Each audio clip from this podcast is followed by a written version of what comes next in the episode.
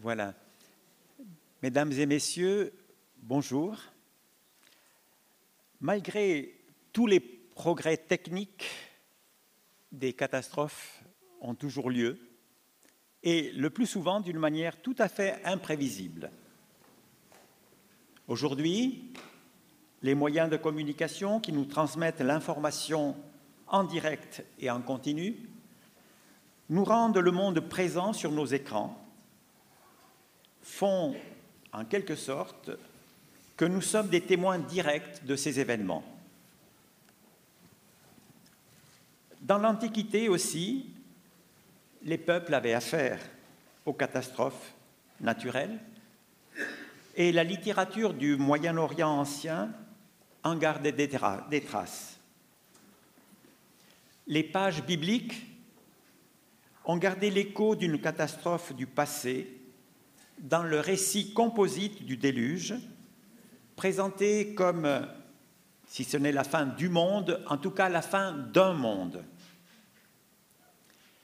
Pour nous aider à décrypter ce récit, nous avons parmi nous M. Jean-François Landolt, assistant du professeur Thomas Remer, qui a été retenu par une importante séance au rectorat de l'UNIL.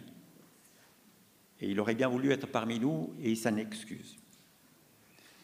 M. Landolt prépare une thèse de doctorat autour de la notion de bien dans le livre de Coëlette c'est dire qu'il a une certaine familiarité, je dirais même une familiarité certaine avec la Bible hébraïque. Sans plus tarder, je lui cède la parole pour qu'il nous partage la conférence qui a comme titre La fin du monde a déjà eu lieu et c'est la troisième d'une série de trois conférences autour du thème des catastrophes. Et en annonçant ce thème, il y a aussi une bonne nouvelle, c'est que nous sommes tous des survivants. Après la conférence, comme d'habitude, il y aura un temps avec des questions et réponses. Et sans plus tarder, je vous cède la parole. Et merci, merci d'être parmi nous. Merci beaucoup.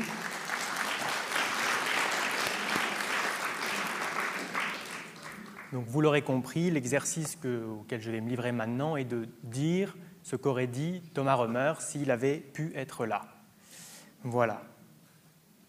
Donc, la fin du monde a déjà eu lieu, récit de catastrophe dans la Bible hébraïque. Le judaïsme, le christianisme et l'islam conçoivent le temps d'une manière linéaire. Ils partagent l'idée que l'origine de notre monde est l'œuvre d'un Dieu créateur et que le même Dieu mettra également un terme à ce monde via un jugement final. Ce jugement annonce pour les justes une nouvelle création ou une vie dans le bonheur absolu. Bien sûr, les trois religions mettent un accent différent et il apparaît que le judaïsme, ou au moins la Bible hébraïque, son document fondateur, soit le moins obsédé par la fin de ce monde. Le Coran exhorte les fidèles à une vie exemplaire afin d'être trouvés justes lors du jugement final dont le scénario est inspiré des traditions apocalyptiques juives et chrétiennes. Pour la Bible hébraïque, pour la Bible chrétienne, on peut reprendre l'observation de l'exégète Hermann Gunkel. Je n'avais pas montré tous les slides. selon laquelle, donc la vision d'Hermann Gunkel, selon laquelle l'Ancien et le Nouveau Testament sont organisés selon le concept de Urzeit, temps des origines, et Endzeit, temps de la fin. La Bible s'ouvre en effet sur la création du monde et de l'univers, et l'Apocalypse de Jean conclut la Bible chrétienne par une mise en scène du combat final entre de l'armée céleste contre l'armée du diable, qui se termine par l'effondrement du monde ancien et par la création d'un monde nouveau, la Jérusalem céleste qui descend du ciel, dans laquelle les justes vivront éternellement. La structure de la Bible chrétienne est donc clairement eschatologique, puisqu'elle se termine par un bouleversement cosmique et l'avènement d'une nouvelle création. Cette visée eschatologique se reflète également dans l'organisation de l'Ancien Testament, qui ne correspond pas à celle de la Bible hébraïque. C'est important de le dire. Dans les Bibles chrétiennes, l'Ancien Testament se termine par les livres prophétiques, et notamment le livre de Malachie qui annonce le retour du prophète Élie que Yahvé va envoyer à son peuple avant que ne vienne le jour de Yahvé, jour grand et redoutable. Malachie 3, 23.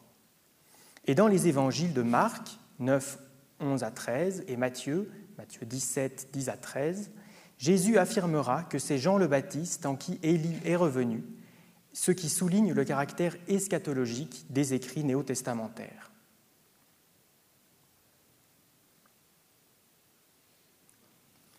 La Bible hébraïque, quant à elle, ne se termine pas par les prophètes, mais par les écrits qui, dans la plupart des manuscrits, mettent les livres des chroniques en dernière position. Ceci se termine par l'appel du roi perse aux Judéens exilés à revenir à Jérusalem. Je cite Quiconque d'entre vous appartient à son peuple, que Yahvé son Dieu soit avec lui et qu'il monte. 2 Chroniques 36, 23. La Bible hébraïque se termine ainsi avec l'espoir tout à fait concret de la restauration de Jérusalem et non pas par l'annonce d'un cataclysme final. Comme nous allons le voir, la Bible juive connaît elle aussi des discours sur la fin du monde actuel, mais ne leur accorde pas de position privilégiée. La question des origines préoccupe la plupart des religions qui connaissent des récits sur l'origine du monde, alors que la question de sa fin ne se pose pas partout. Ainsi, dans le Proche-Orient ancien, qui est le berceau de nombreuses traditions bibliques, on ne trouve pas de discours sur une catastrophe finale en Mésopotamie ni dans le Levant.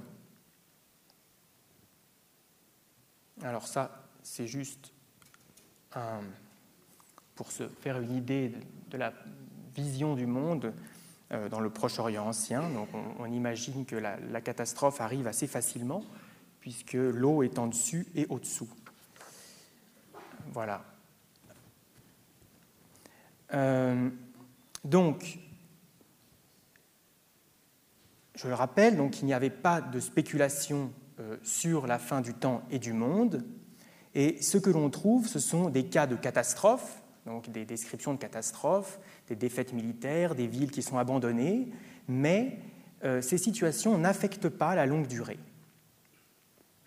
Le seul texte qu'on pourrait citer se trouve, qui fait exception, ferait exception, se trouve dans l'épopée de la descente d'Ishtar aux enfers. Ishtar, la déesse Ishtar, euh, à qui on refuse l'accès au monde souterrain, y profère la menace suivante.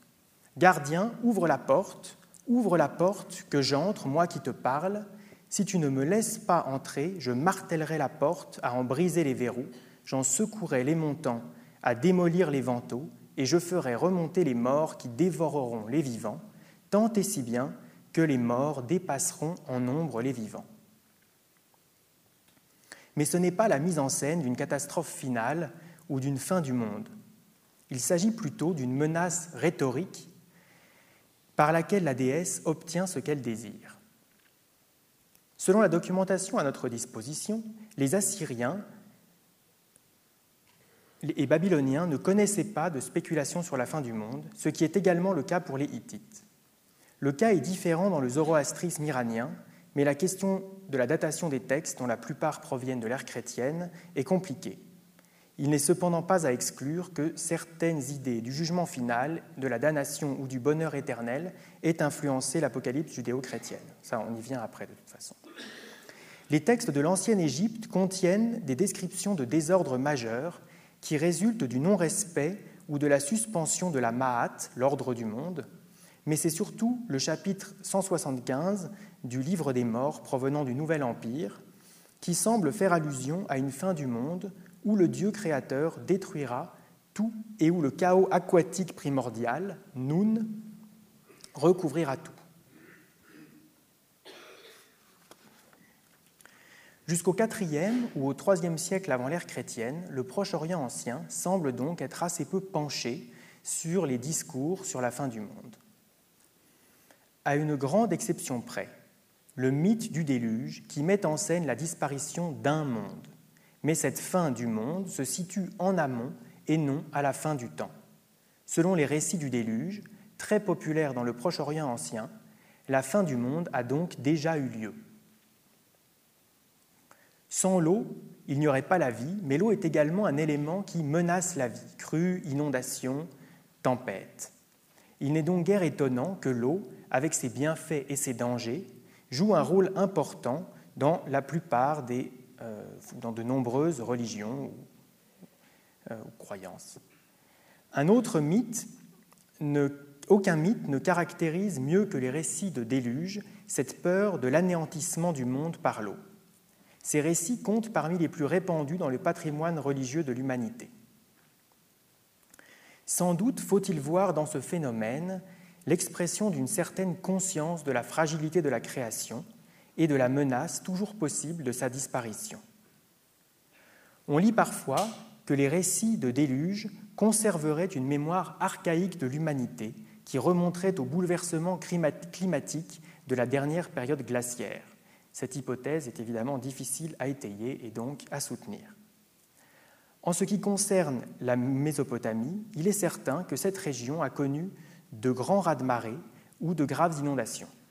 De tout temps, les crues annuelles du Tigre et de l'Euphrate ont ravagé des régions entières et ont fait d'innombrables victimes. Ce sont probablement de telles expériences qui se trouvent à l'arrière-fond des récits mésopotamiens du déluge lesquels ont à leur tour inspiré la tradition biblique. Plusieurs textes nous sont parvenus de Mésopotamie qui relatent la décision des dieux de détruire l'humanité par les eaux et la manière dont un héros a néanmoins survécu au cataclysme. Ainsi, un texte en sumérien datant du milieu du deuxième millénaire avant notre ère met en scène Siusudra, roi et prêtre, homme pieux, qui parvient à se sauver du déluge, décidé, apparemment sans raison, mais le texte est lacunaire, à la suite euh, d'un avertissement du dieu Enki, dieu de la sagesse. à la fin du récit, les dieux, je cite, font descendre sur lui, donc sur Tsusudra, un souffle de vie perpétuel comme à un dieu, parce qu'il avait sauvé les animaux et la race humaine. L'épopée d'Atrahasis, qui date du XVIIe siècle avant notre ère, mais qui fut recopiée et diffusée durant le premier millénaire, forme, comme le texte biblique, un diptyque liant création et déluge. Selon ce texte, les hommes sont créés par Enki et A à la suite d'une grève des dieux inférieurs, lassés d'effectuer les diverses corvées pour les grands dieux. Mais bientôt, les hommes se multiplient tellement que leur bruit agace certains dieux qui envisagent alors plusieurs solutions, épidémies, sécheresses, famines, pour détruire l'humanité et ont finalement recours au déluge. Enki avertit Atrahasis, dont le nom signifie le tressage, de ce projet et lui conseille de construire un bateau. Le déluge est tellement violent que même les dieux prennent peur. Après sept jours et sept nuits, la tempête prend fin. Atrahasis offre un sacrifice aux dieux, qui prennent ensuite des mesures pour contrôler la surpopulation humaine en augmentant la stérilité féminine et la mortalité infantile, ainsi qu'en créant un ordre de femmes interdites d'enfantement. Une autre version du déluge, proche du texte biblique, se trouve dans l'épopée de Gilgamesh.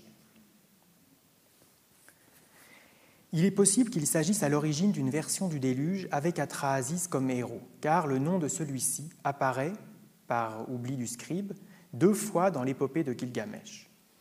Alors qu'il est à la recherche de la vie éternelle, Gilgamesh fait la rencontre d'Utnapishtim, c'est-à-dire celui qui a trouvé la vie, qui lui raconte l'histoire du déluge. La tablette qui contient l'histoire du déluge ne fait pas partie de l'épopée originelle, mais elle y a été ajoutée aux alentours du 8e siècle avant notre ère. Utnapishtim, roi de Churupak, averti par Enki et A, construit un bateau et y fait entrer sa famille, d'autres humains, les artisans, ainsi que des animaux. Alors que le déluge déferle sur le monde, les dieux s'effraient du cataclysme qu'ils ont causé et mettent fin au déluge après cette nuit. Le bateau s'arrête sur le mont Nissir, peut-être le pic du Zagros, Utnapishtim lâche alors trois oiseaux, colombe, hirondelle et corbeau. Le corbeau ne revient pas et Utnapishtim sait que la terre s'est asséchée. Il offre un sacrifice sur lequel les dieux, selon l'épopée de Gilgamesh, se précipitent comme des mouches. Enlil, l'instigateur du déluge, décide alors d'accorder à Utnapishtim et à sa femme l'immortalité.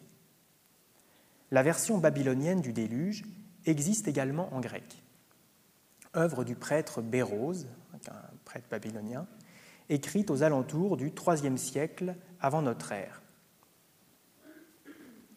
Bérose a apparemment rédigé une histoire de la civilisation babylonienne, les Babyloniacas, destinée à un public grec. Il n'en subsiste que des extraits. Le fragment relatant le déluge suit le schéma des récits traditionnels. Bérose précise cependant que Xiusudros, le héros du déluge, enterre les écrits anciens qui survivent ainsi au déluge. Après le déluge, Xiusudros est enlevé au ciel et les autres survivants reçoivent l'ordre de retourner à Babylone et de déterrer les écrits. Ensuite, de nombreuses villes et de nombreux temples sont construits. Tous ces récits du déluge partagent une même structure. Décision de certains dieux de déclencher un déluge, avertissement du héros, construction d'un bateau, décision des dieux après un certain temps d'arrêter le déluge, et sacrifice offert aux dieux par le héros. Le texte biblique de Genèse 6 à 9 suit le même schéma. Donc là, je vous affiche le schéma.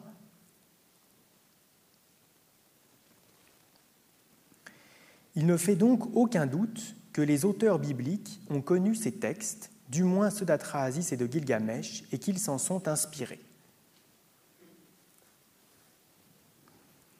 À première vue, les chapitres 6 à 9 du livre de la Genèse présentent un seul récit du déluge dont le héros est le patriarche Noé. Mais une lecture plus attentive du texte révèle que celui-ci se compose en réalité de deux strates différentes au moins. Ainsi, selon Genèse 7.2, Noé introduit dans l'arche sept paires d'animaux purs, alors que 7.15 parle d'une paire de toutes créatures vivantes. Selon 8.6, le déluge aurait duré 40 jours, mais 8.24 mentionne 150 jours. Il existe également de nombreuses répétitions. Ainsi, par exemple, l'entrée de Noé et de sa famille dans l'arche est rapportée à deux reprises, au verset 7 et au verset 13 du chapitre 7. C'est à partir de telles observations que les spécialistes de la Bible hébraïque ont pu reconstruire, derrière le texte actuel, un récit plus ancien, traditionnellement appelé yaviste, du fait que l'auteur utilise le nom propre Yahvé pour désigner le Dieu d'Israël, et un récit plus récent appelé sacerdotal, dans la mesure où il émane vraisemblablement du milieu des prêtres.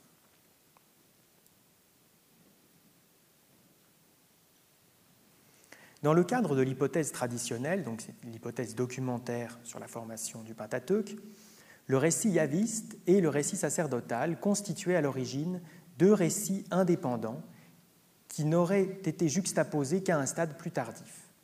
Certaines analyses plus récentes ont proposé de comprendre le soi-disant matériel yaviste en Genèse 6 à 8 comme étant en réalité non pas un récit autonome, mais seulement un ensemble d'additions et de compléments au récit sacerdotal, seul récit de base à l'origine. Néanmoins, la, solution traditionnelle paraît assez plausible pour ces textes, dans la mesure où elle permet notamment d'expliquer le fait que les versets dits yavistes forment un récit cohérent, parallèle au récit sacerdotal. Le texte yaviste a probablement vu le jour aux alentours du VIe siècle avant notre ère.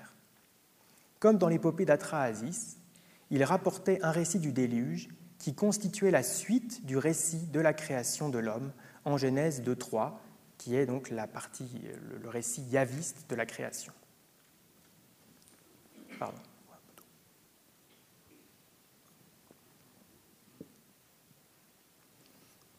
On peut reconstruire le récit primitif, donc ce récit yaviste du déluge, de la manière suivante.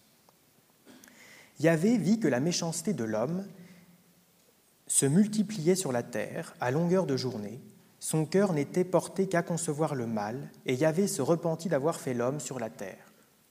Il s'en affligea et dit J'effacerai de la surface du sol l'homme. Mais Noé trouva grâce aux yeux de Yahvé. Yahvé dit à Noé Entre dans l'arche, toi et toute ta maison. Tu prendras sept couples de tout animal pur, et d'un animal impur un couple. Car dans sept jours, je vais faire pleuvoir sur la terre pendant quarante jours et quarante nuits, et j'effacerai du sol tous les êtres que j'ai faits. Sept jours passèrent, la pluie se déversa sur la terre pendant quarante jours et quarante nuits. Ainsi, Yahvé effaça tous les êtres de la surface du sol. Il ne resta que Noé et ceux qui étaient avec lui dans l'arche. La pluie fut retenue dans le ciel. Donc on voit bien comment elle peut être retenue dans le ciel avec ce schéma que j'ai montré tout à l'heure. Au bout de quarante jours, Noé ouvrit la fenêtre de l'arche qu'il avait faite. Puis il lâcha la colombe pour voir si les eaux avaient baissé sur la surface du sol. Mais la colombe ne trouva pas où poser la patte. Elle revint à lui vers l'arche. Il tendit la main pour la faire entrer dans l'arche. Il attendit encore sept autres jours. Et lâcha de nouveau la colombe hors de l'arche. Sur le soir, elle revint vers lui, et voilà qu'elle avait au bec un frais rameau d'olivier. Noé sut alors que les eaux avaient baissé sur la terre. Il attendit encore sept autres jours et lâcha la colombe qui ne revint plus vers lui. Noé retira le toit de l'arche et vit que la surface du sol était ferme. Il éleva un autel pour Yahvé et prit, euh, il prit de tout bétail pur, de tout oiseau pur et offrit des holocaustes sur l'autel. Yahvé respira le parfum apaisant et se dit en lui-même, je ne maudirai plus jamais le sol à cause de l'homme, plus jamais je ne frapperai les vivants comme je l'ai fait, tant que la terre durera, semaille et moisson, froid et chaleur, été et hiver, jour et nuit jamais ne cesseront.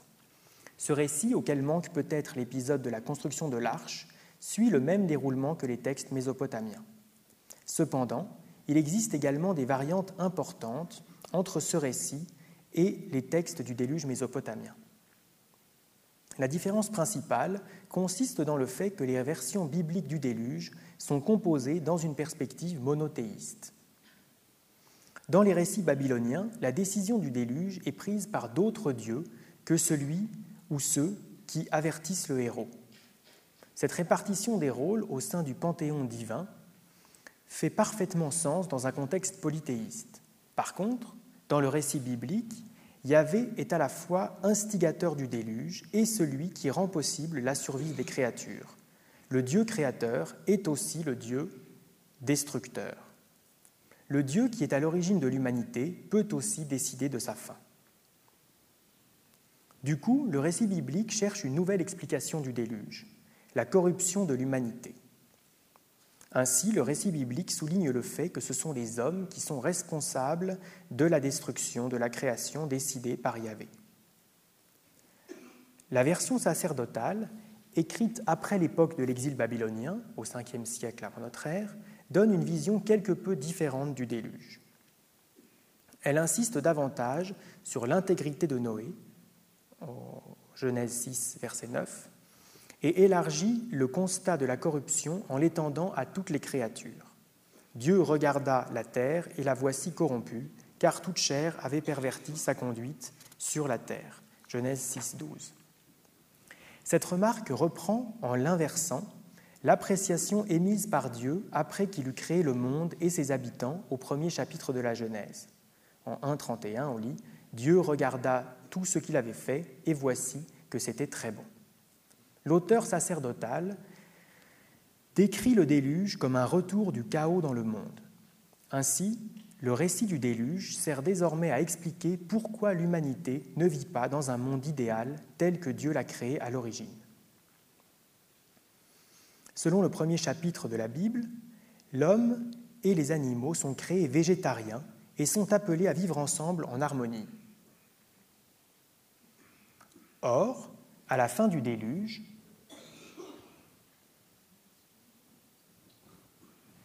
Et moyennant certaines restrictions, interdiction de consommer le sang, les animaux sont donnés à l'homme pour lui servir de nourriture. La création post-diluvienne est donc en quelque sorte une création imparfaite, puisqu'elle intègre désormais, avec l'aval de Dieu, la méchanceté des créatures et l'hostilité entre elles. Au lieu d'être imparfaite, elle est simplement réelle. Cette expérience d'un monde marqué par l'hostilité entre les hommes et les animaux fera naître plus tard l'espoir d'un monde messianique où la paix régnera entre tous les animaux et entre les animaux et les humains. Le loup habitera avec l'agneau, le léopard se couchera près du chevreau, le veau et le lionceau seront nourris ensemble, un petit garçon les conduira, le nourrisson s'amusera sur le nid du cobra, sur le trou de la vipère, le jeune enfant étendra la main. Donc, vous avez les références, c'est Isaïe 9, 6 et 8.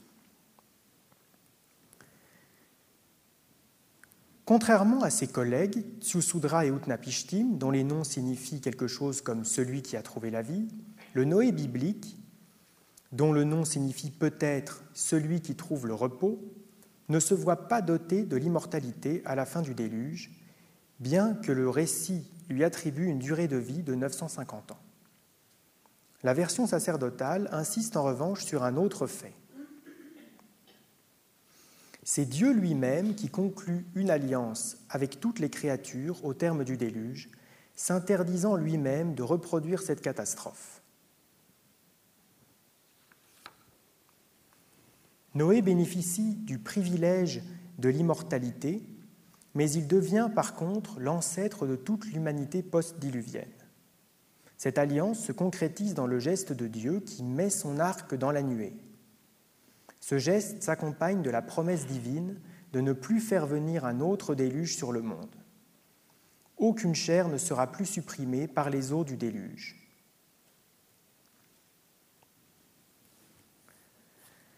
Les versions du déluge réunies dans, dans, les chapitres 6 à 9 du livre de la Genèse partagent donc des préoccupations que l'on trouve dans la plupart des systèmes religieux de l'humanité.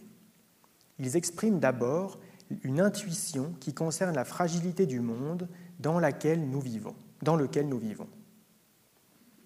En même temps, les récits de déluge permettent d'enregistrer une césure entre une première création idéale et la création redéfinie après le déluge, qui est bien évidemment celle dans laquelle vivent les destinataires de tels récits.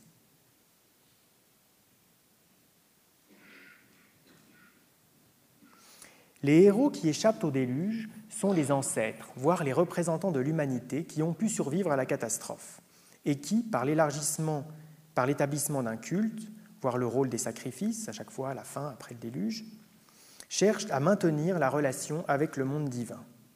Dans le texte biblique, la famille de Noé devient ainsi le point de départ de la nouvelle humanité qui, selon la liste du chapitre 10 de la Genèse, peuple l'ensemble du monde alors connu des auteurs.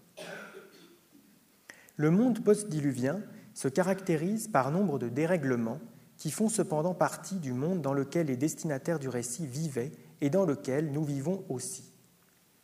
Dans le texte biblique, cela est illustré par le curieux épisode de Noé qui découvre la vigne et par la suite fait l'expérience de l'ivresse, suite à laquelle un de ses fils, Ham, vit la nudité c'est-à-dire le sexe, de son père. Le sens de la transgression de Ram n'est pas évident. S'agit-il d'un viol Mais l'épisode illustre désormais, illustre que désormais, le monde se caractérise par toutes sortes de transgressions.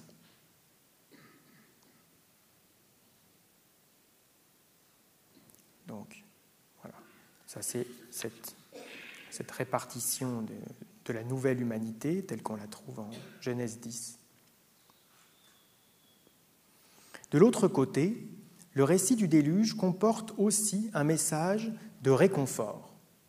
La fin du monde a déjà eu lieu et Dieu s'interdit de faire revenir un tel cataclysme. Ainsi, en racontant l'histoire du déluge, les hommes, tout en reconnaissant la fragilité du monde dans lequel ils vivent, expriment l'espoir de sa durée et de sa stabilité. Alors, Thomas Römer parle même d'une, de, de texte précurseur de la conscience écologique. Ça dépend certainement de comment on l'entend, et je ne pourrais pas répondre sur ce point, sur ce qu'il entend exactement par là. Je n'ai pas eu le temps de lui poser la question. mais voilà, plutôt quelque chose à comprendre dans une relation à la Terre et un besoin de s'expliquer ce qui lui arrive, on va dire. L'angoisse de la fin du monde est un thème récurrent dans la littérature de science-fiction et dans les films catastrophes qui souvent remportent un grand succès, de même que dans les jeux vidéo. On mentionnera entre autres le film Le jour d'après, qui met, donc euh, de 2004, qui met en scène les dérèglements climatiques provoquant des grêlons qui frappent Tokyo, ainsi que d'immenses tornades détruisant Los Angeles, alors que New York est entièrement noyé sous l'eau.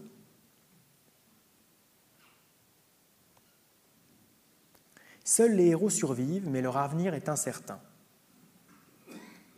Le film 2012 de Roland Emmerich, comme le jour d'après d'ailleurs, sorti en 2009, nous montre la destruction de la Terre entière par des tsunamis et d'autres catastrophes suite à une éruption solaire. Plusieurs arches construites dans l'Himalaya devraient permettre la survie de l'humanité, mais le nombre des places est limité. Au niveau de l'art visuel, on pourrait encore signaler la photographie du déluge par David Lachapelle, une adaptation particulière de la scène du déluge dans la chapelle Sixtine, interprétant la fin du monde comme, conséquence d'une société de consommation qui a perdu toutes ses valeurs spirituelles.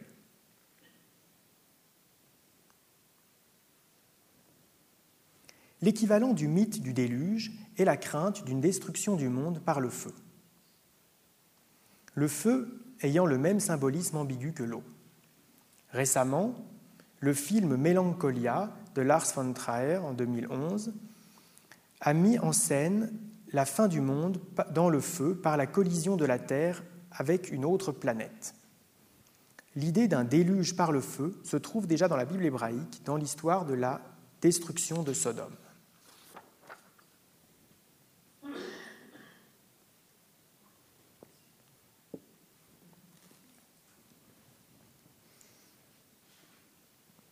De nombreux textes bibliques font allusion à un renversement, dans la traduction grecque ce terme a été traduit par catastrophe, des villes de Sodome et de Gomorre pour évoquer le jugement divin. Donc je vous mets les références de certains de ces textes. Cela sans évoquer l'histoire de Lot et de l'agression des habitants de la ville, dont la tentative de violer les messagers divins est, dans le récit de Genèse 19, à l'origine de la destruction de la ville de Sodome. Le renversement de Sodome et Gomorre, évoqué si fréquemment dans la Bible hébraïque, relève sans doute d'une tradition concernant un jugement divin au premier jour, comparable au récit du déluge. Dans le Nouveau Testament, en 2 Pierre 2, 5 à 6, les versets 5 à 6, comme beaucoup de textes juifs de la même époque, euh, donc ce, texte met euh, les deux histoires en relation, donc euh, Sodome et, la destruction de Sodome et le déluge. Le récit de Genèse 19 combine cette tradition avec l'histoire de Lot pour montrer qu'il n'aurait jamais dû s'installer dans une ville.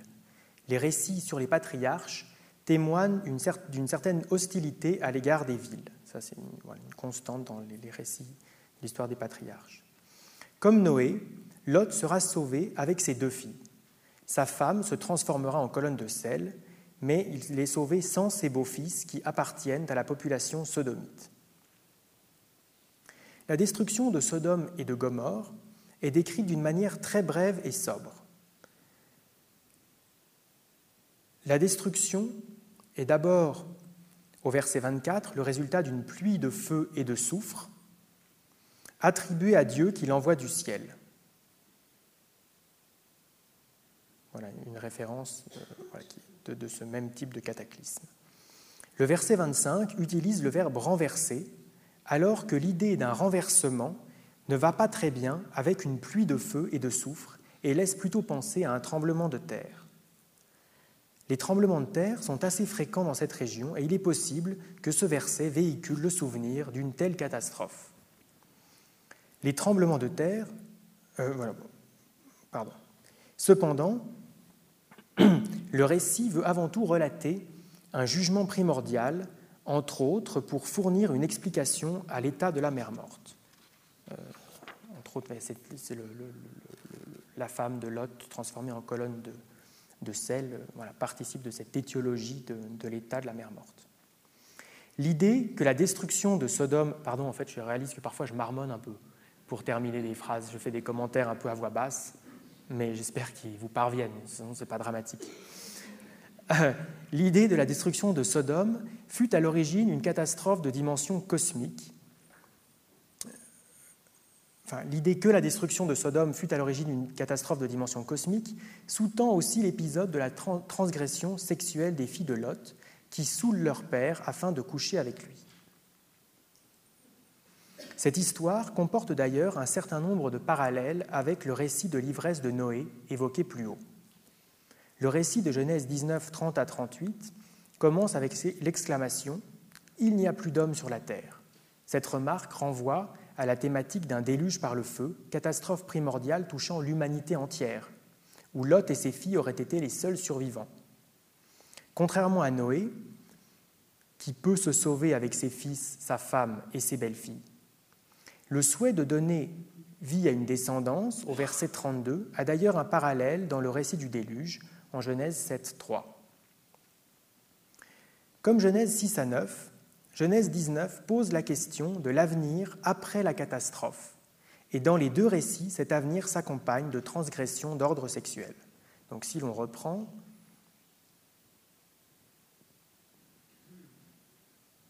on a tous ces problèmes qui se posent. Et en fait, dans la catastrophe, c'est la question du monde d'après qui se pose. Comme dans l'histoire du déluge, la destruction de Sodome apparaît comme un jugement divin qui a eu lieu dans des temps primordiaux.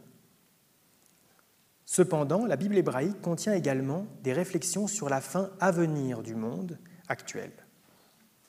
Ces réflexions se sont mises en place après la destruction du Temple de Jérusalem et l'exil babylonien d'une partie de la population en 587 avant l'ère chrétienne. La destruction de Jérusalem et de son temple par l'armée babylonienne, la déportation de la famille royale et d'autres groupes de la population judéenne, la perte de l'autonomie politique et territoriale, qui était de toute façon assez relative, avaient provoqué une crise économique et théologique. Yahvé avait-il abandonné son peuple ou avait-il ou l'avait-il entièrement détruit de sorte qu'il n'y ait plus d'avenir possible Les livres des rois expliquent que les événements de 587 sont arrivés parce que le peuple et surtout ses rois avaient constamment négligé les commandements divins consignés dans le livre du Deutéronome. La fin du royaume de Juda est alors interprétée comme jugement de Yahvé. Mais est-ce donc la fin pour le peuple judéen? Lorsqu'en 539, les Perses mettent fin à l'empire babylonien, des voix prophétiques se lèvent pour annoncer l'avènement d'une ère de salut, ère qui équivaut à une nouvelle création. Le groupe prophétique anonyme dont les oracles se trouvent dans la deuxième partie du livre d'Ésaïe annonce que Yahvé créera du neuf qui remplacera les choses anciennes. Ésaïe 43 Ainsi parle Yahvé, lui qui procura en pleine mer un chemin, un sentier au cœur des eaux déchaînées, lui qui mobilisa chars, et chevaux, troupes et corps d'assaut, tout ensemble, sitôt couchés pour ne plus se relever, étouffés comme une mèche et éteints, ne vous souvenez plus des premiers événements, ne ressassez plus les faits d'autrefois. Voici que moi je vais faire du neuf qui déjà bourgeonne, ne le reconnaîtrez-vous pas? Oui, je vais mettre en plein désert un chemin, dans la lande des sentiers, les bêtes sauvages me rendront gloire, les chacals et les autruches, car je procure en plein désert de l'eau, des fleuves, dans la lande pour abreuver mon peuple, mon élu, peuple que j'ai formé pour moi et qui redira ma louange. Le retour d'exil est ici compris comme une nouvelle création, comme la fin du monde ancien. Dans d'autres textes prophétiques de la même époque apparaît le personnage de Zorobabel, qui était apparemment de descendance davidique. Selon 1 Chronique 3, 16 et 19, il est le petit-fils du roi Joachim euh, qui avait été exilé à Babylone. Le livre du prophète Agé annonce une intronisation de ce dernier. Je vais ébranler ciel et terre, je vais renverser les trônes des royaumes et exterminer la force des royaumes et des nations. En ce jour-là, oracle de Yahvé des armées, je te prendrai Zorobabel, fils de Shealtiel, mon serviteur, oracle de Yahvé, je t'établirai comme un sceau, car c'est toi que j'ai choisi, oracle de Yahvé des armées. L'oracle prophétique présente l'installation divine de Zorobabel, qui ne s'est jamais réalisée, comme un événement de dimension cosmique, comme le renversement des puissances et l'ébranlement du ciel et de la terre. Cette annonce sous-tend l'idée que la fin du monde actuel, que cette annonce sous-tend l'idée de la fin du monde actuel pour que puisse advenir l'ère messianique, l'ère où régnera le roi idéal. Zorobabel disparaît de manière mystérieuse et les attentes placées en lui ne peuvent se concrétiser. Cependant, l'attente messianique se renforce de siècle en siècle, et la dernière partie du livre de Zacharie, datant de l'époque hellénistique, annonce un Messie humble dont l'arrivée est précédée de la destruction de tous les empires. Zacharie 12. En ce jour-là, je m'appliquerai à détruire toutes les nations qui viendront contre Jérusalem. Alors je répandrai sur la maison de David et sur les habitants de Jérusalem un souffle de grâce et de supplication, et ils tourneront les regards vers moi, celui qu'ils ont transpercé. Ils se lamenteront sur lui comme on se lamente sur un fils unique. Ils pleureront amèrement sur lui, aussi euh, amèrement que sur un premier-né. L'idée d'un grand jugement de destruction qui mettra fin au monde actuel se trouve également dans de fréquentes annonces du jour de Yahvé, qui se trouvent notamment dans le rouleau des douze petits prophètes.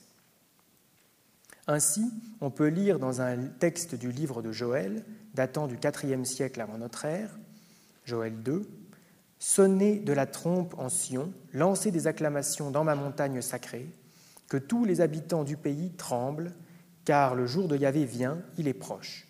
Devant lui, un feu dévorant, derrière lui des flammes brûlantes. Le pays est devant lui comme un jardin d'Éden, et derrière lui c'est un désert, un lieu dévasté. Rien ne lui échappe. Devant lui la terre s'agite, le ciel tremble, le soleil et la lune s'assombrissent, les étoiles perdent leur clarté. Yahvé fait retentir sa voix devant son armée, sa troupe est immense, celui qui exécute sa parole est fort, car le jour de Yahvé est grand, il est très redoutable, qui pourra le supporter? La description de ce jour de jugement implique l'idée d'une catastrophe qui impliquera toute la création. L'idée d'une intervention divine qui mettra fin au monde actuel se renforce sous le règne des Grecs. Les oracles mystérieux sur Gog et Magog dans le livre d'Ézéchiel, au chapitre 38 et 39, datent de la même époque. Dans un langage crypté, difficile à déchiffrer, il est question d'un mystérieux ennemi, Gog, qui s'oppose à Yahvé dans un combat cosmique ou que Yahvé va lâcher contre son peuple. Les chapitres 38-39 contiennent une diversité d'oracles sur Gog qui en partie sont contradictoires, c'est souvent le cas. La défaite finale de Gog inaugurera une ère de salut et la restauration du peuple d'Israël. Cette prophétie a été reprise dans l'Apocalypse de Jean en 20 en Jean 20, 7 à 10, euh, et a été vite comprise comme annonçant le bouleversement précédent la fin du monde actuel. Le premier livre de la Bible hébraïque qui met en scène tout un scénario apocalyptique euh, est le livre de Daniel, dont la forme actuelle date des alentours de l'an 164, enfin moins 164. Il reflète les troubles provoqués par le règne d'Antiochos IV, qui, avec l'appui d'une partie de la population juive, voulait helléniser Jérusalem et qui était entré dans le temple de Jérusalem pour le piller, afin de payer ses dettes aux Romains dont il fut le vassal. Pour le milieu producteur du livre de Daniel, c'est l'abomination des abominations qui va provoquer le jugement final de Dieu. Le chapitre 11 décrit d'une manière à peine voilée une succession des rois perses jusqu'à Antiochos IV. Le règne de, de ce dernier est compris comme annonçant le combat final, le temps de la fin, dans lequel interviendra l'ange Michel. L'annonce de la mort du roi entre la mer et Jérusalem, probablement à Megiddo, au chapitre 11, a contribué à forger le thème de l'Armageddon de l'Apocalypse de Jean. Le livre de Daniel contient également des spéculations sur la durée du temps de la fin, un temps, des temps et la moitié d'un temps. Prophétie cryptique que le rédacteur du verset 11 du chapitre 12 a expliqué par 1290 jours et celui du verset 12 par 1335 jours, ce qui montre que dès le début, il était difficile de comprendre la prophétie originelle. Les justes survivront à ce temps de cataclysme cosmique et ceux qui sont morts dans l'épreuve ressusciteront alors que les méchants se lèveront pour connaître l'horreur éternelle. C'est ce qu'on lit en 12, 1 à 2. C'est ici la première attestation claire de l'idée d'une résurrection individuelle. Cette idée est sans doute, sans doute imposée pour maintenir l'idée de la rétribution. Les justes seront récompensés pour leur fidélité, même si c'est après la mort. Le livre de Daniel est donc le premier discours sur la fin du temps et sur le sort des fidèles et des infidèles après que la fin soit venue. Contrairement à l'Apocalypse de Jean dans le Nouveau Testament, ce discours sur la fin n'a pas obtenu une position privilégiée à l'intérieur de la Bible hébraïque. Il a été quelque peu noyé dans les divers écrits qui, comme nous l'avons souligné, se terminent par l'appel au retour à Jérusalem. La constitution du canon tripartite de la Bible hébraïque est par ailleurs très peu eschatologique et encore moins apocalyptique. La seule concession se trouve à la fin de la collection des prophètes qui annonce le retour d'Élie avant le temps de la fin. Malachie 3, 22. Mais contrairement à la Bible chrétienne, cette annonce n'est pas reprise dans d'autres textes et reste par conséquent assez discrète.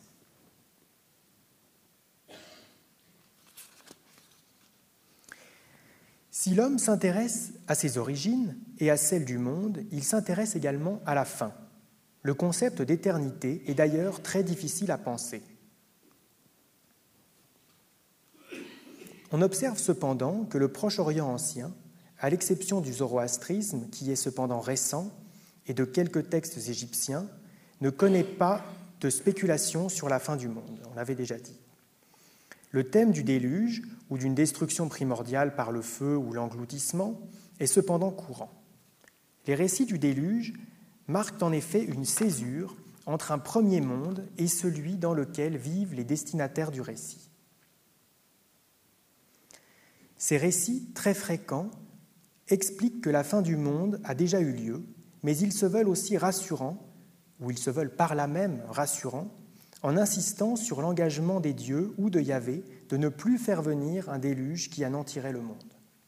Le déluge, auquel on peut ajouter la tradition de Sodome et Gomorre, constitue le récit de catastrophe le plus élaboré de la Bible hébraïque. Dès l'époque de l'exil se met en place l'espoir d'une restauration d'Israël qui est comprise dans certains textes prophétiques comme une nouvelle création. La question de l'arrivée de cette nouvelle ère s'accompagne ensuite de l'idée d'un combat final aux dimensions cosmiques contre les ennemis du peuple de Yahvé. Mais c'est seulement le livre de Daniel qui, au deuxième siècle avant l'ère chrétienne, élabore un scénario sur les événements de la fin et surtout sur le destin des justes. Ce texte est avant tout un texte de résistance. Le discours sur la fin permet de décrire ce qui viendra après la fin, une nouvelle réalité qui, dans le livre de Daniel, se caractérise par la résurrection des justes mis à mort par les ennemis de Yahvé. D'une manière plus générale, on peut observer que les discours sur la fin dans la Bible hébraïque n'envisagent jamais une fin absolue. Et cela est soutenu euh, par le fait qu'il y a des, rites qui structurent l'année, etc., et qui va donner une vision d'une conception du temps qui va être à la fois euh, linéaire et cyclique. Après la disparition du monde actuel viendra donc une autre réalité, bien que celle-ci reste souvent difficile à cerner. Merci beaucoup de m'avoir écouté.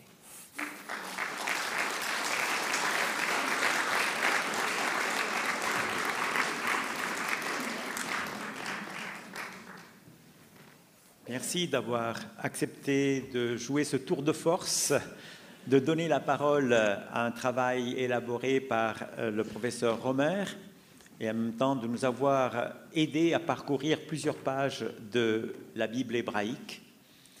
Et peut-être euh, qu'après cet exposé, il y a des questions que vous aimeriez poser pour euh, enrichir un peu la compréhension. Plus qu'une question, c'est un témoignage. Je suis un nonagénaire, je suis né juif, d'ancêtres juifs, et naturellement, j'ai des fibres qui vibrent au récit de l'Ancien Testament. Mais comme je suis converti au Nouveau Testament, je me rends compte que le titre de cette conférence est tout à fait incomplet parce que l'Ancien Testament est un livre incomplet. Et la fin du monde ne s'explique pas par l'Ancien Testament. C'est impossible. Mais elle s'explique par le Nouveau Testament.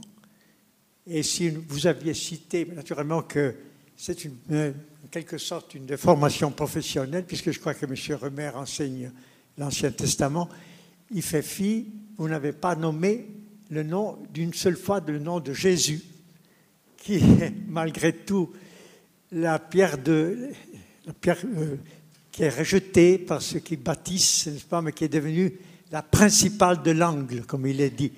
Et lui constitue en quelque sorte l'alpha et l'oméga, donc euh, oméga veut dire, c'est la dernière lettre de l'alphabet, donc c'est le dernier chapitre, c'est lui qui apporte la fin du monde. Donc euh, une conférence qui fait fi de Jésus, du Messie. Pour nous, juifs, donc le Messie est attendu encore, mais pour des juifs messianiques, c'est Jésus le Messie. Donc on ne peut pas parler de la fin du monde.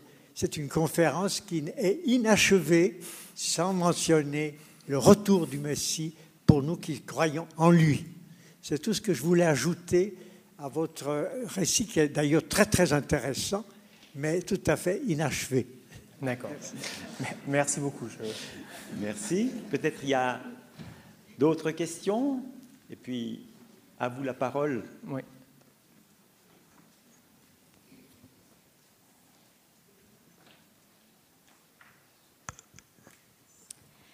Merci. Est-ce qu'on ne se trouve pas là devant une immense difficulté? C'est-à-dire que vous avez parlé français, on a des termes français, mais en fait tout cet Ancien Testament est écrit en hébreu.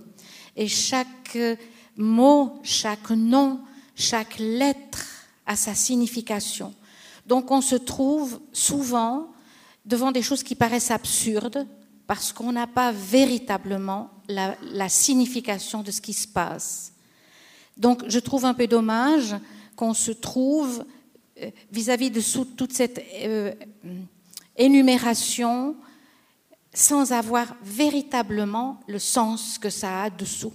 Le vrai sens si on traduisait correctement euh, la langue hébraïque. Est-ce que vous pourriez préciser, pardon, ce que vous entendez précisément dans votre question? Par sens.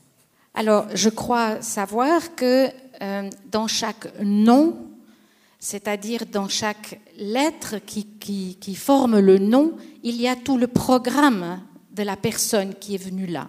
Je pense à Noé, euh, au fils de Noé, etc.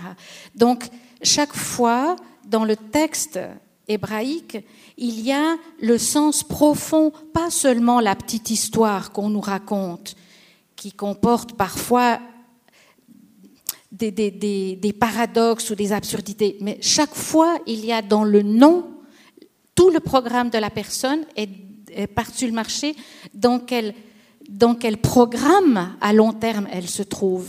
Et quand on a seulement la traduction, on passe à côté de ça, et quelque part on, est un peu désarçonné parce que ça n'a plus beaucoup de sens, en tout cas pas à notre temps. Euh, peut-être ceux qui ont euh, dans la tête les textes d'Annick de Souzenel, que probablement vous connaissez, savent de quoi je parle. Merci. Est-ce que je... Pardon? Ah Alors évidemment, sur le, disons, je pense que votre question, elle, comporte pas, mal de, volets différents. La question, c'est quelle est la perspective dans laquelle on, lit le texte. Quand vous parlez du sens, moi, je, je, suis dans une position un peu compliquée parce que je dois répondre sur une conférence que je n'ai pas écrite, donc c'est un peu délicat. Après, dans, ce que j'entends de votre question, et d'ailleurs qui, pour moi d'une certaine manière euh, relie par son, le genre de, la question, un peu le, premier témoignage de monsieur, c'est voilà, qu'est-ce que vous entendez par le sens, ce sens profond, etc. Là, on est dans une manière de perspective dans laquelle on interprète le texte. Le professeur Romer, quand il écrit cette conférence, euh, j'imagine, il, travaille le texte dans une perspective historique en se posant la question de quel, est, quel sens on peut, quelle pouvait être la fonction de tel récit sur la fin du, monde. Vous voyez ce que je veux dire? Donc, après, sur, euh, vous parlez de l'interprétation qu'on va faire de, de, En fait, si j'aurais eu besoin que vous m'expliquiez ce que vous appeliez le sens profond. Parce que sinon, c'est très difficile de répondre à votre, à votre question. Vous voyez ce que je veux dire? Est-ce qu'on est parle de la même chose?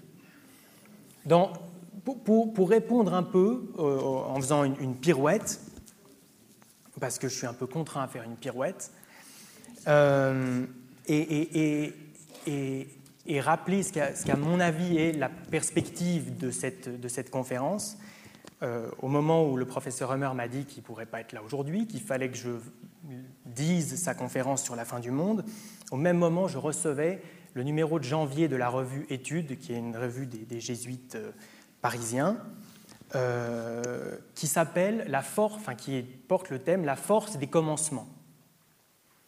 Et donc en lisant cette revue, je suis tombé sur un entretien avec des auteurs avec Michel Serres, euh, de l'Académie française qui, moi, alors j'en ai pris un extrait que j'avais gardé dans un coin pour le lire aujourd'hui, parce qu'à mon avis, euh, ça dit ce qu'on euh, essaye de trouver quand on lit les récits du déluge dans la perspective dans laquelle Thomas Römer les a lus. Alors Michel Serres répond, on lui pose la question de la, finalité quand on fait de l'histoire ou quand on pense l'histoire.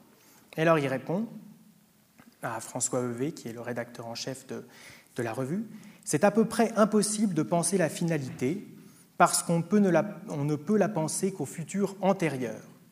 Une fois que c'est passé, on peut reconstruire le récit après coup et se dire que c'était fatal que cela arrive. Rétrospectivement, on peut bâtir autant de rationalité que l'on veut, car tous les récits sont a priori possibles. La finalité est toujours rétrograde. Et, l'idée, euh, à mon avis, quand Thomas Römer parle de ces récits sur la nouvelle création qui viennent après euh, l'exil, enfin après les, événements de 587, l'idée c'est ça, c'est quel usage on fait de ce qu'on va présenter comme une crise. Vous voyez ce que je... Donc, donc, donc je, suis incapable de répondre à votre question sur le sens profond, mais euh, tout ce que je peux faire, c'est vous dire ce qu'on essaye de faire quand on essaye juste de se dire euh, pourquoi ces textes ont été produits. Et, et dans, dans, le même sens, euh, on m'a demandé d'écrire un petit article sur le livre de, Jérémie, avec un peu euh, comme argumentaire l'idée de la résistance à la crise, ou comment est-ce qu'on peut résister, passer à travers la crise un, travail un peu d'actualisation. Et les gens qui, m'ont demandé, par le biais desquels on m'a demandé de faire ça, ils présentent un peu comme si il fallait montrer comment le prophète Jérémie nous prend par la main pour traverser la crise. Euh, ce, qui pour moi, ne colle pas dans ma manière de lire, de lire le récit, parce que on est après la crise, donc on n'est pas en train d'essayer de réussir à passer à travers la crise, mais de trouver un usage de cette crise pour l'avenir. Vous voyez ce que je veux dire? Je ne sais pas si j'ai certainement pas vraiment répondu à votre question, en tout cas pas point par point, mais j'ai au moins pu essayer de dire à ma manière ce que peut-être cette conférence voulait essayer de dire. Voilà, je crois qu'ici y a une question. Euh, madame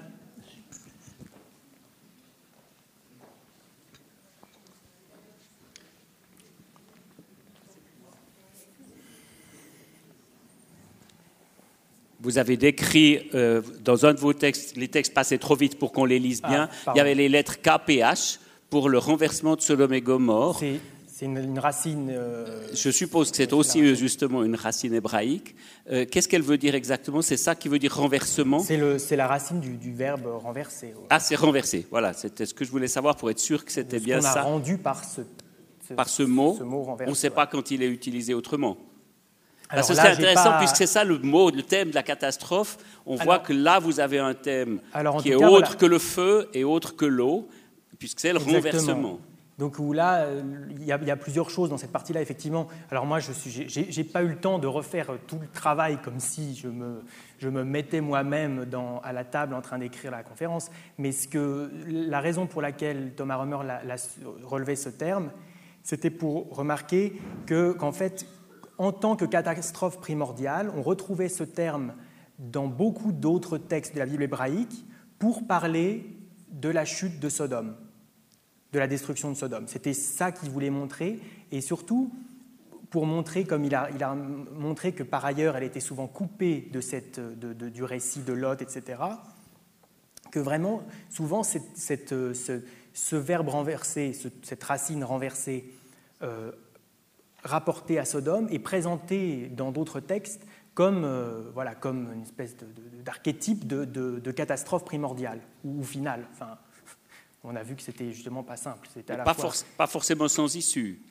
voilà, mais que, dans, dans des, dans- dans- quand on, euh, que, que cette destruction de Sodome euh, est souvent euh, liée, enfin, est, est présentée, associée avec, cette racine, donc cette racine est associée à la destruction de Sodome et qu'on la trouve ailleurs dans la Bible hébraïque. Pour présenter cette destruction, euh, disons, euh, euh, désinsérée du récit de Lot, etc., comme une catastrophe primordiale. C'était ça. Après, si on trouve sur les autres usages du verbe hors de la référence euh, à la destruction de Sodome, je ne suis pas allé regarder euh, ma conc- voilà, j'ai pas eu le temps de faire euh, le travail rétro. Merci. Une question?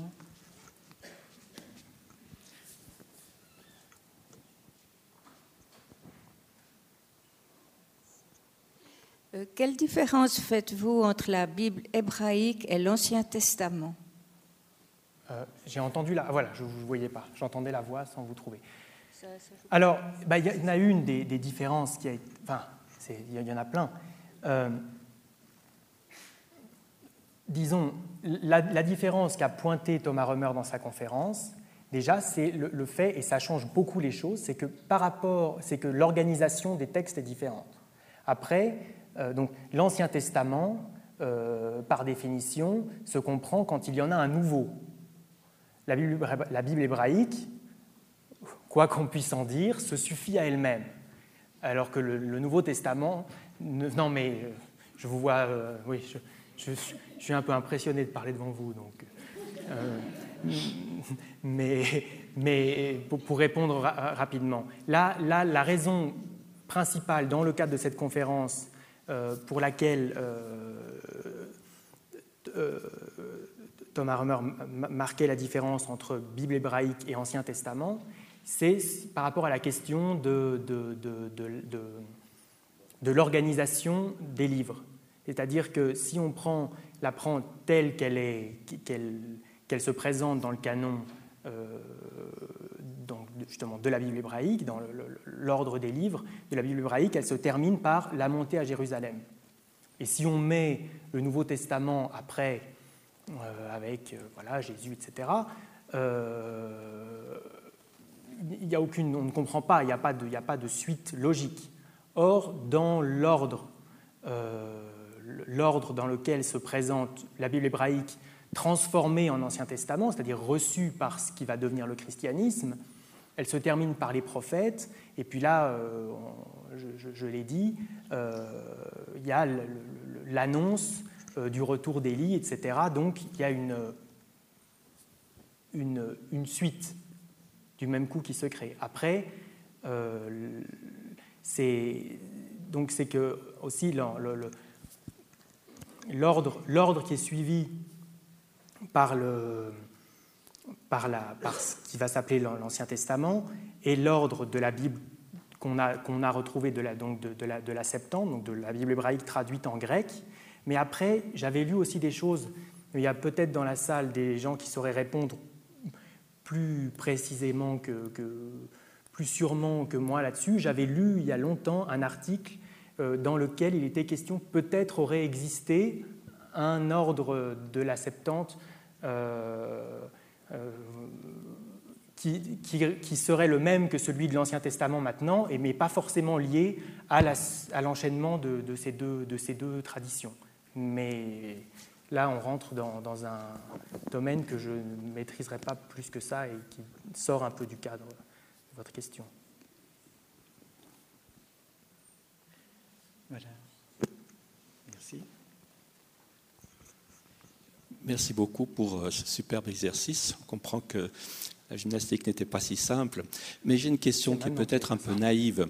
Euh, à savoir, euh, vous nous avez parlé de la Bible hébraïque. Et pouvez-vous nous dire si la fin du monde a déjà eu lieu dans les autres religions monothéistes?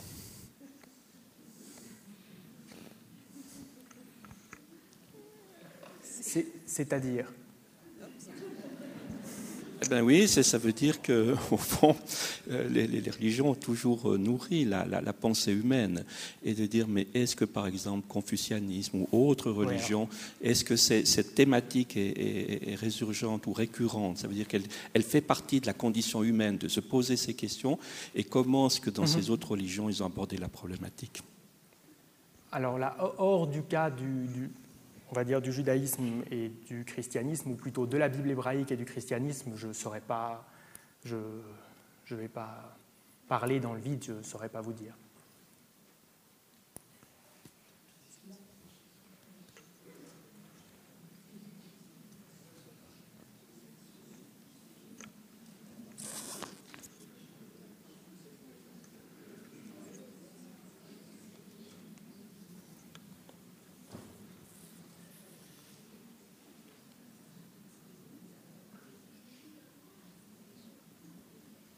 Semble-t-il qu'il n'y a pas d'autres questions. Et alors, avant de conclure, je vous rappelle que lundi prochain, la conférence aura pour thème L'art et la culture à l'hôpital, une fenêtre pour l'esprit. Et c'est Madame Caroline Watteville, historienne de l'art, au CHUV, qui la présentera. Merci Monsieur Lentolf, de cette présentation, d'avoir prêté la voix au professeur Thomas Remer et de nous avoir aidés à traverser, je dirais, ces textes de la Bible hébraïque et de nous avoir présenté comment euh, cette description de la fin du monde est une ouverture pour mieux vivre l'aujourd'hui. Merci pour cet exercice et